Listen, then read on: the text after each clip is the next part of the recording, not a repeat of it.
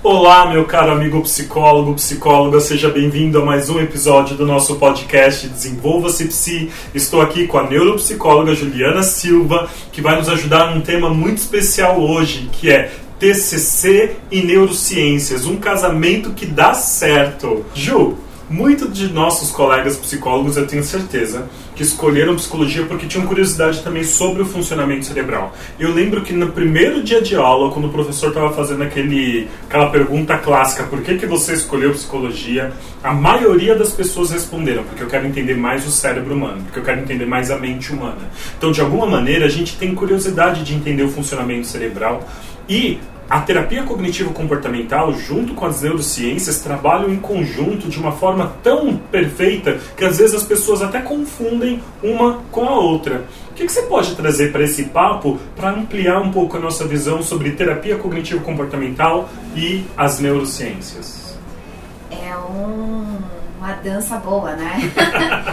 é, quando você falou isso, eu me lembro assim, por exemplo, na minha especialização em neuropsi, o quanto de pessoas que depois que fizeram a especialização entraram na especialização de TCC. Oh, né? O contrário, o caminho. É, porque assim, o quanto que lá na especialização a gente falava sobre essa questão mente-cérebro, né?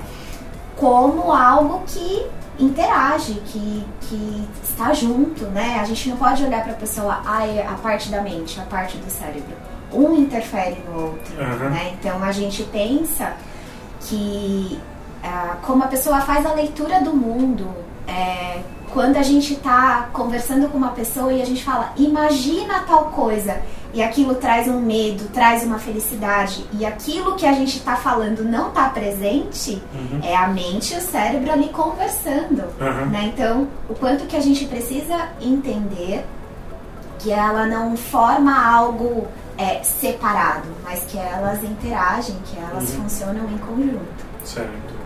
E o que, que tem a ver esse papo de neurociência e terapia? Por que, que a gente, o que, que a terapia faz pelos clientes que a gente pode entender no funcionamento cerebral, através do funcionamento cerebral destas pessoas?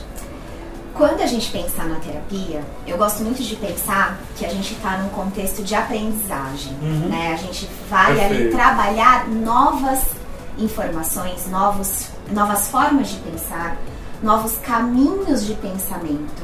E isso a gente está falando, quando a gente olha para neurociências, a gente está falando de novas sinapses, Perfeito. né? É como se a gente estivesse ali num contexto de academia, né? Então, estamos ali não temos força, uhum. é, mal conseguimos aguentar o peso do braço.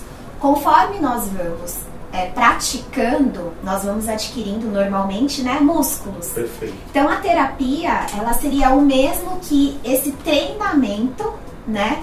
É, que eu vou adquirindo músculos. Então você vai adquirindo novas novos caminhos neuronais, novas sinapses. Potenciação sináptica. Né? Isso, né? e você vai colocando ali é, possibilidades de fazer né, o que a gente chama de neuroplasticidade. Né? Então, assim, a terapia cognitiva, as terapias cognitivas, elas promovem a neuroplasticidade, que vem a ser é, mudanças cerebrais né, na estrutura, inclusive.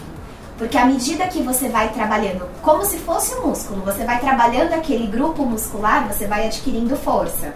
Você vai trabalhando na terapia novas possibilidades, novos pensamentos, novas formas de pensar. Então você também vai trabalhando essa neuroplasticidade, você vai ampliando essas conexões. Gente, isso não é romance, não é novela. não é novela. A terapia cognitivo-comportamental, é. né? Ela foi a primeira abordagem que teve o seu efeito comparado à eficácia de um medicamento. A terapia cognitivo-comportamental para depressão de Beck, a clássica, já foi testada várias vezes com grupo controle e as pessoas que passaram pela terapia cognitivo-comportamental tiveram uma melhora tão forte, tão eficaz comparado ao uso de um medicamento antidepressivo que mudou a estrutura cerebral. A gente tem pesquisas que eram feitas com depressivos, por exemplo, colocando num binóculo dentro, num lado do binóculo, uma imagem de pessoas em volta de um caixão e no outro lado do binóculo,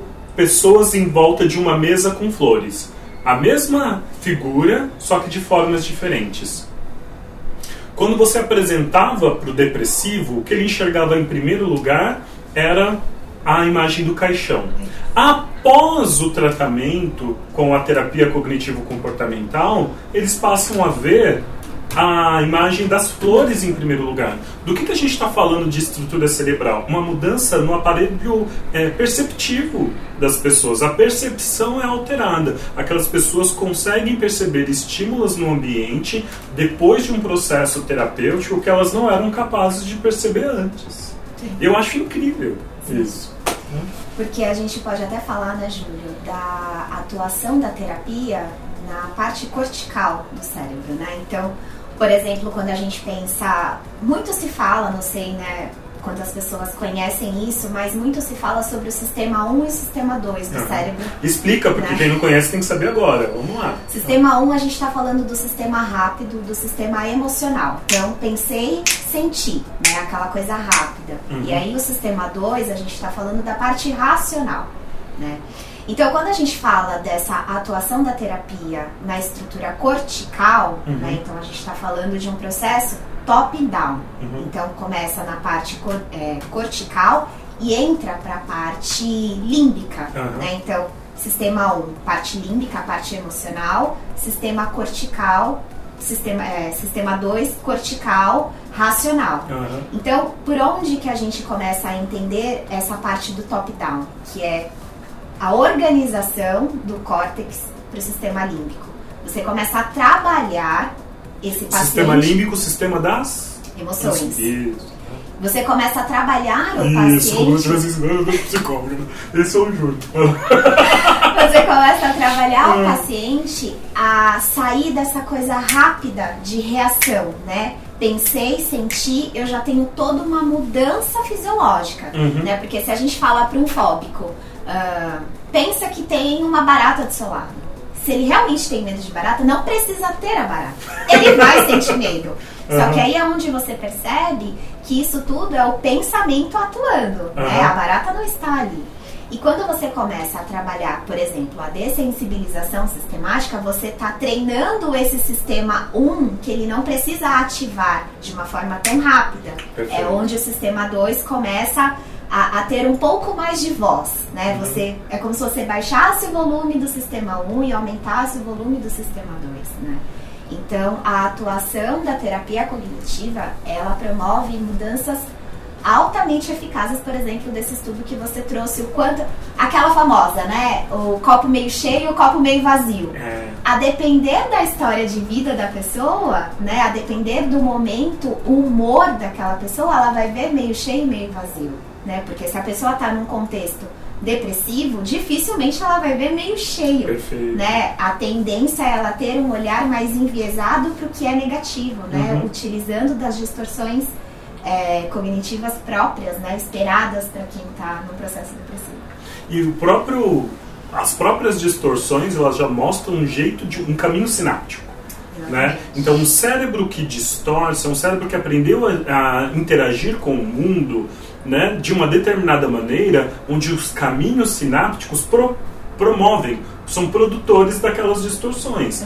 Eu brinco também, outro exemplo que eu costumo dar para os pacientes é: eu sou destro, escrevo com a mão direita. Então, se eu precisar escrever com a mão esquerda, eu vou ter alguma dificuldade, mas com muito treino eu posso desenvolver essa habilidade de escrever também com a mão esquerda. Isso acontece, por exemplo, com pessoas que tiveram um AVC, sofreram um acidente, elas podem ter algum treino para poder desenvolver essa habilidade. O mesmo se eu vou aprender um instrumento musical e tudo mais. Na terapia, conforme eu vou modificando a minha visão de mundo, eu vou criando novos caminhos sinápticos que me possibilitam escrever com a mão esquerda que me possibilitam tocar um instrumento novo. Então, o dado de repetir, né? Ah, eu vou para o meu terapeuta e falo sempre a mesma coisa, mas eu vou lá eu falo, e aí o terapeuta me traz uma nova compreensão, eu vou ali reforço com outros pensamentos, e eu produzo um pensamento alternativo, na outra sessão um pensamento alternativo, e eu estou cuidando do mesmo tema em várias perspectivas diferentes, mas esse é aprender a escrever com a mão esquerda.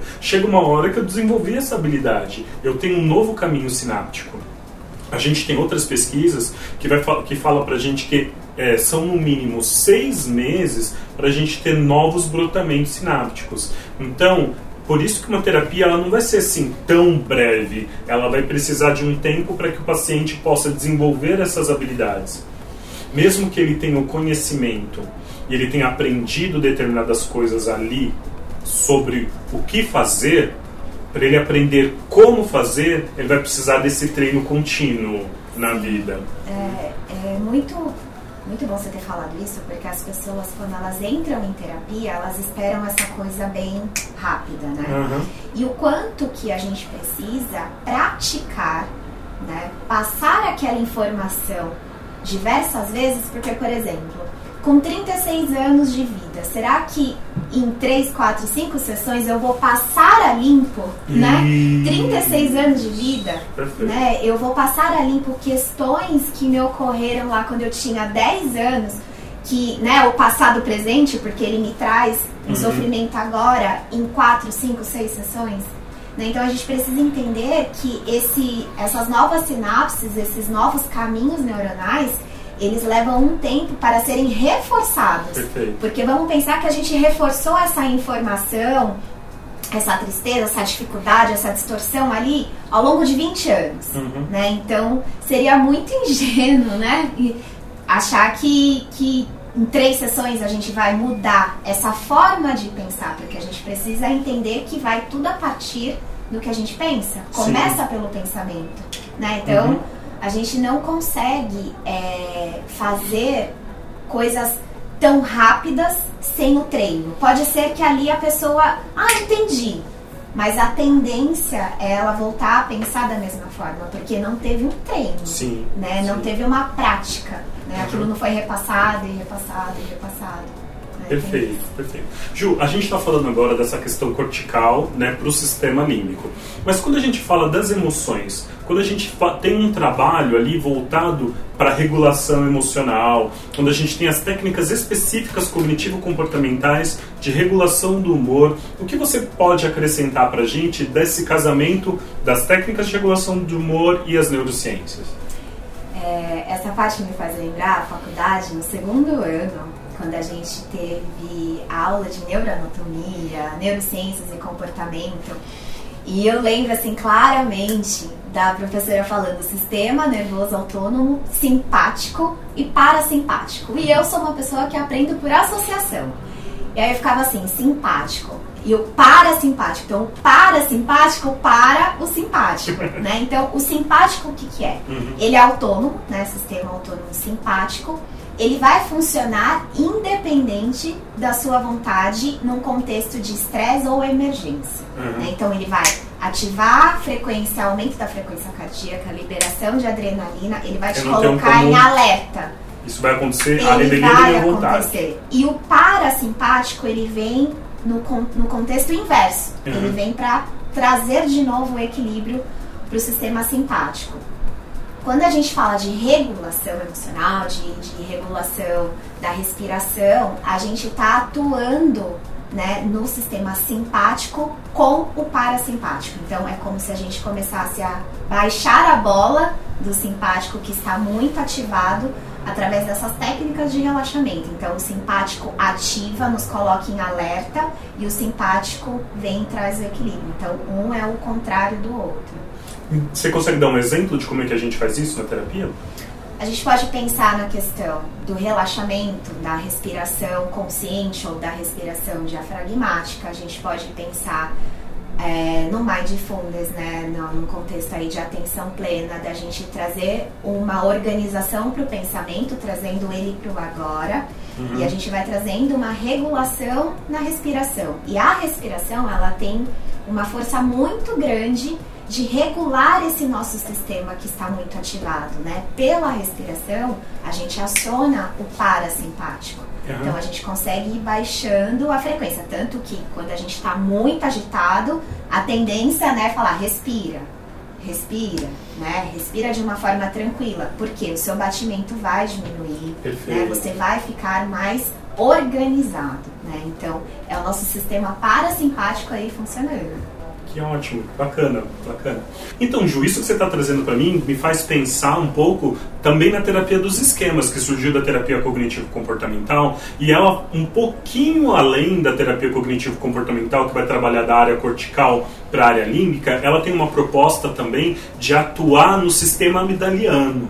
O sistema amidaliano ele é o núcleo do sistema límbico, né? Ele é o responsável ali pelas nossas ativações de medo e raiva mais primitivas. E a terapia dos esquemas tem uma proposta com as técnicas de imagem mental de poder ativar esse sistema amidaliano, essas respostas. Quando o terapeuta dos esquemas fala para o paciente, olha, se lembra da, de uma imagem desagradável da sua infância, e ele traz aquela vivência, aquela experiência desagradável ativa aquele sistema amidaliano, ele introduz através das técnicas de reparação parental uma emoção nova numa cena onde não existia aquela emoção. Parece um pouco estranho quando a gente explica assim tecnicamente. Então, o paciente trouxe para mim uma imagem desagradável com o pai. Através da técnica de reparação parental, o terapeuta introduz elementos novos naquela cena através de técnicas de imaginação. Ele vai imaginar coisas que não aconteceram. Só que ao imaginar, da mesma forma que ele reage à barata como se fosse real, ele vai reagir àqueles estímulos novos como se fosse real, ativando um sistema amidaliano de uma forma diferente. E eu começo a modificar emoção com outra emoção.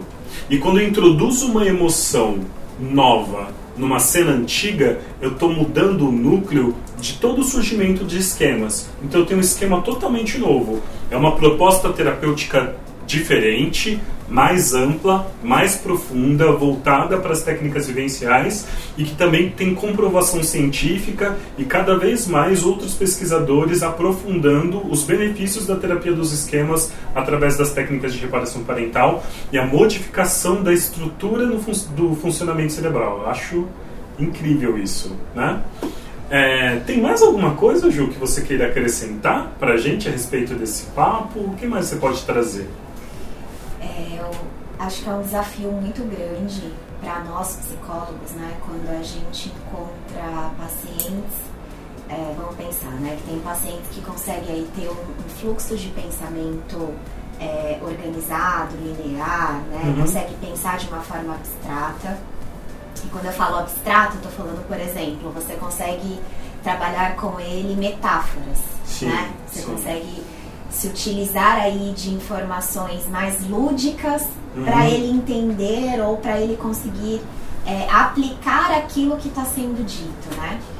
É, e aí o, o, contraponto disso são os pacientes que têm é, o pensamento concreto, um pensamento mais enrijecido, mais rígido, né? Uhum. E o quanto que a gente precisa entender é, como trabalhar com esses pacientes, né? Pensando aí que novas formas de pensar seriam o mesmo que novas sinapses, como que eu vou é, ajudar o meu cliente a formar novas sinapses se ele tem um jeito tão concreto de pensar, Perfeito. né?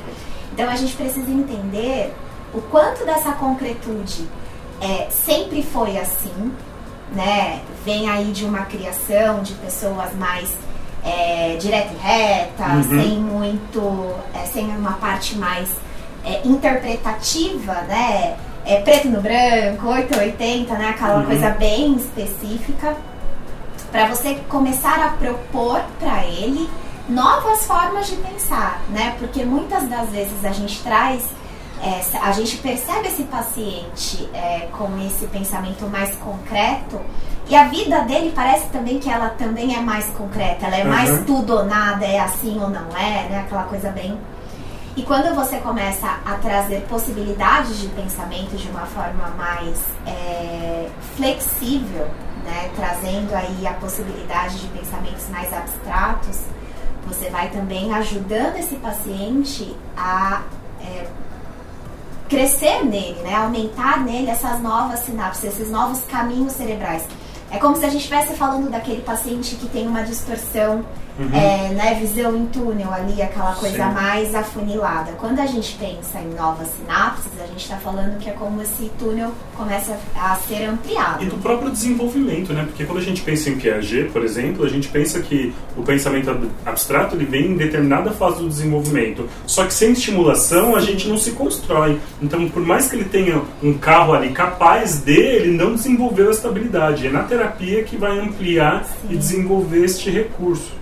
E eu acho muito importante nós, psicólogos, termos, termos essa, essa possibilidade de trabalhar com eles de uma forma menos concreta, mais abstrata.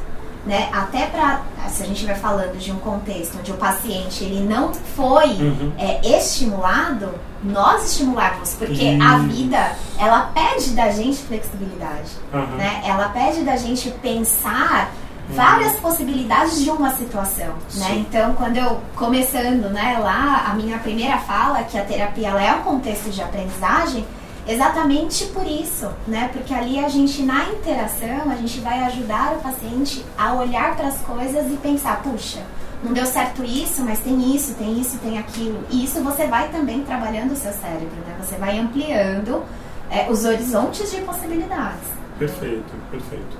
Nossa, Ju, se a gente deixar esse tema a gente vai, vai embora. embora. né? Tem muita coisa a acrescentar. Não deu para esgotar em, nossa, em, em, nada. A gente tem muito a falar muito. em neurociências e terapia cognitivo comportamental. Eu espero que esse podcast tenha aí, ó, plantado uma sementinha de curiosidade, o desejo de você querer saber mais a respeito das interfaces aí entre estas entre essa abordagem, este saber.